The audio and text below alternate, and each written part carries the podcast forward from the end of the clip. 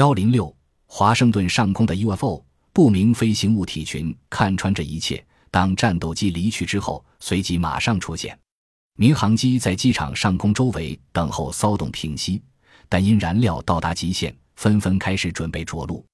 不明飞行物体则包围航空机或尾随在后，进行一连串好似示威的飞行。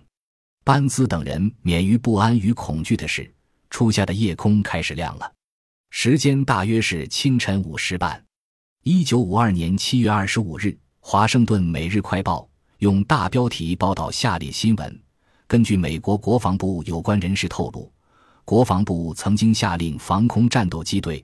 凡是不服从降落命令的不明飞行物体，一概加以击落。这是美国政府针对六天前飞碟在华盛顿上空进行疑似示威飞行所发表的声明。虽然声明是非正式的，却是事件发生以来政府首次表态，用意是在警告外星人：如果再度采取类似的行动，美国将视之为侵略者，将采用武力对付。大众传播媒体则经由一般民众的通报获悉事件的发生，于是大家一再向政府查证真相，但政府一直保持沉默。由于《华盛顿每日快报》的独家新闻，舆论为之哗然。政府向《华盛顿每日快报》传达的讯息只不过是在警告外星人而已，其实政府尚未做成决定是否以强硬手段对付飞碟。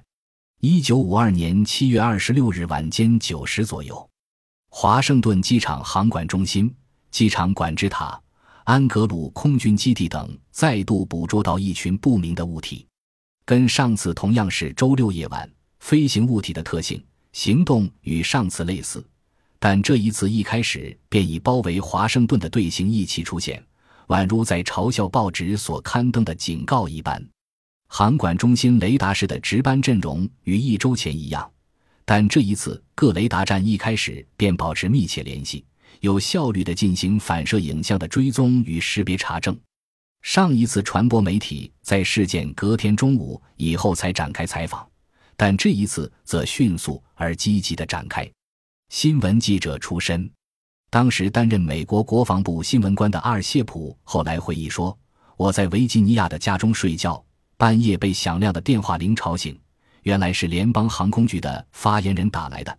他急急忙忙告诉我，华盛顿上空又出现许多飞碟，航管人员正以雷达努力追踪。许多记者得到消息，蜂拥而至，吵得天翻地覆。快过去一下！说完就挂了电话。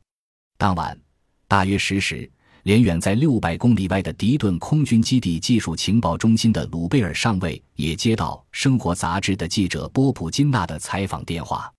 华盛顿上空再度出现飞碟，空军准备发动什么样的作战计划呢？上尉是当时美国空军成立的官方性质的飞碟调查机构“蓝皮书计划”的召集人。记者想打听的是空军打算击落飞碟以及可行性的问题。但上尉不愿表明，他有他个人的见解。可是上级尚未做成决定，出动空军意味着决定采取武力作为解决事件的方法。当然，空军可能派出防空战斗机队拦截，尝试强制其降落。如果飞碟不服从，空军将会加以击落。可想而知的，飞碟也可能反击。如此一来。属于科幻世界的星际战争就会发生，或者是飞碟服从命令，在华盛顿机场或安格鲁空军基地降落。如此一来，地球人与外星人便首次正式打交道了。总而言之，这将成为上世纪最大的新闻。难怪新闻记者个个神情紧张。国防部的新闻官谢普赶到华盛顿机场，从车窗仰望华盛顿上空，却看不见任何不明飞行物体。谢普走进航管中心的雷达室时，雷达屏幕周围围满了管制人员，在进行光点的追踪作业。播音机不断播出在华盛顿空域飞行的飞机与地面的通话，空档则与其他雷达站通讯，并交换观测资料。这些情况宛如敌国空军大举来袭，而此地正向地面司令部，但此次的敌人既非德国人。也非前苏联人驾驶的飞机，而可能是外星人驾驶的可怕的高性能飞行器。管制塔，管制塔，这里是联合航空六百四十班机，请回答。这里是管制塔，六百四十班机，请讲话。这里是六百四十班机，从本机可看见一个模糊的光体，航向三百一十度，来历不明，请讲话。六百四十班机，知道了。从雷达屏幕上看，你目前位于三个不明飞行物体附近，请接近加以辨认。拦截路线二百五十度。六百四十班机，请讲话。这里是六百四十班机。知道了，以二百五十度接近日标，完毕。这里是航管中心，刚刚收听到六百四十班机与管制塔的通话。知道了，三个可能是飞碟反射影像的光点，从我们的雷达屏幕上看，位在安格鲁空军基地北方五公里的地方，航向一百九十度，时速约二百公里。六百四十班机的光点在其西南方向三公里处，现在正改变航向进入拦截路线。完毕。管制塔，这里是联合航空六百四十班机，请回答。这里是管制塔，六百四十班机，请讲话。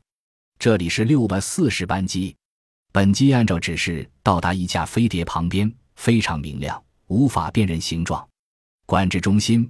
这里是安格鲁空军基地，刚才以肉眼证实有三个不明光体高速通过基地上空，航向一百九十度。雷达屏幕上面的光点，可辨认者均标上记号，来历不明者则标上不明 （unknown）。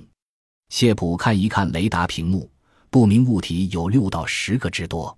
班兹主任等谢普体会出航管中心的飞碟追踪活动情况至为紧急，这才苦笑说。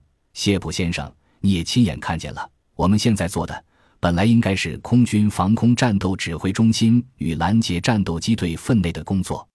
刚才我们把情况呈报国防部联合参谋本部、防空战斗指挥中心及白宫，但军方还是不愿采取主动。那些敌人可不简单，我们已经到了束手无策的地步了。谢普先生，请。班兹把直通国防部的电话机塞给谢普，请你告诉军方快点采取主动。谢普联络国防部的防空战斗指挥中心，传达以上的要求。国防部随即有两名军官赶来，一位是蓝皮书计划的联络官，另一位则是海军为了调查飞碟问题派到蓝皮书计划共同参与的电子工程专家。管制中心的走廊挤满记者，吵着要进雷达室。但都被挡在外面。当他们看见军方人员获准进入，大表愤慨。这个雷达站是民航局的单位，应对我们公开才对。新闻记者在一概不得评论的条件下获准进入雷达室。原本半信半疑的他们，看见了雷达屏幕上面那异样的情景及大家的态度，转为不得不相信了。在同一个时间，白宫则召开紧急会议，出席者包括总统与顾问。国务卿、中情局局长、陆海空三军首脑等，话题一直环绕着是否派出防空战斗机队，意见不同，互相对立。杜鲁门总统为了寻求解决方案，曾亲自拨电话找爱因斯坦商量。博士，此时此刻务必请教您的高见。几天前出现于华盛顿上空的那支不明宇宙舰队又出现在华盛顿了，现在就在白宫上面飞行。到底如何是好呢？想请教您的高见。据说爱因斯坦当时回答说：“怎么做都无所谓，但开火挑战要绝对避免，因为他们拥有优秀而且压倒性的科学能力，也许足以毁灭我们全人类。”但军方首脑却强硬反对这一说法。该战的时候就应该战，如果他们打算毁灭人类，老早就动手了，而且。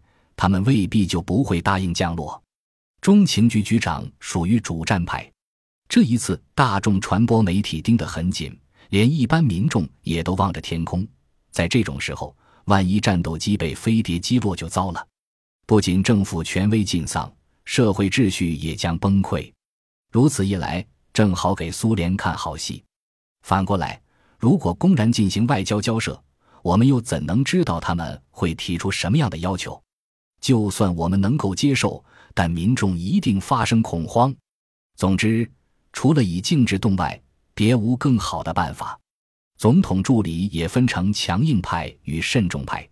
大众传播与一般民众都在热烈期待军方能够驱逐飞碟。如果今晚我们态度软弱，不派出战斗机的话，必遭媒体的批评攻击。对于十一月的总统大选也有很大的影响。所以无论如何，一定要派出战斗机队。这样做太危险了，万一惹火外星人就糟了。诚如爱因斯坦博士说的，可能造成全人类的灭亡。为了整个地球人类着想，实在不宜轻举妄动。这时，一名空军幕僚快步走进来，递一张纸条给空军总司令，内容如下：三座雷达站的观测人员敦促军方赶紧行动。大众传播媒体采访热烈，不明飞行物体的底细尚未获得最终辨认。另外，若干雷达专家暗示，也有可能是空气逆转层所引起的海市蜃楼等等。本集播放完毕，感谢您的收听，喜欢请订阅加关注，主页有更多精彩内容。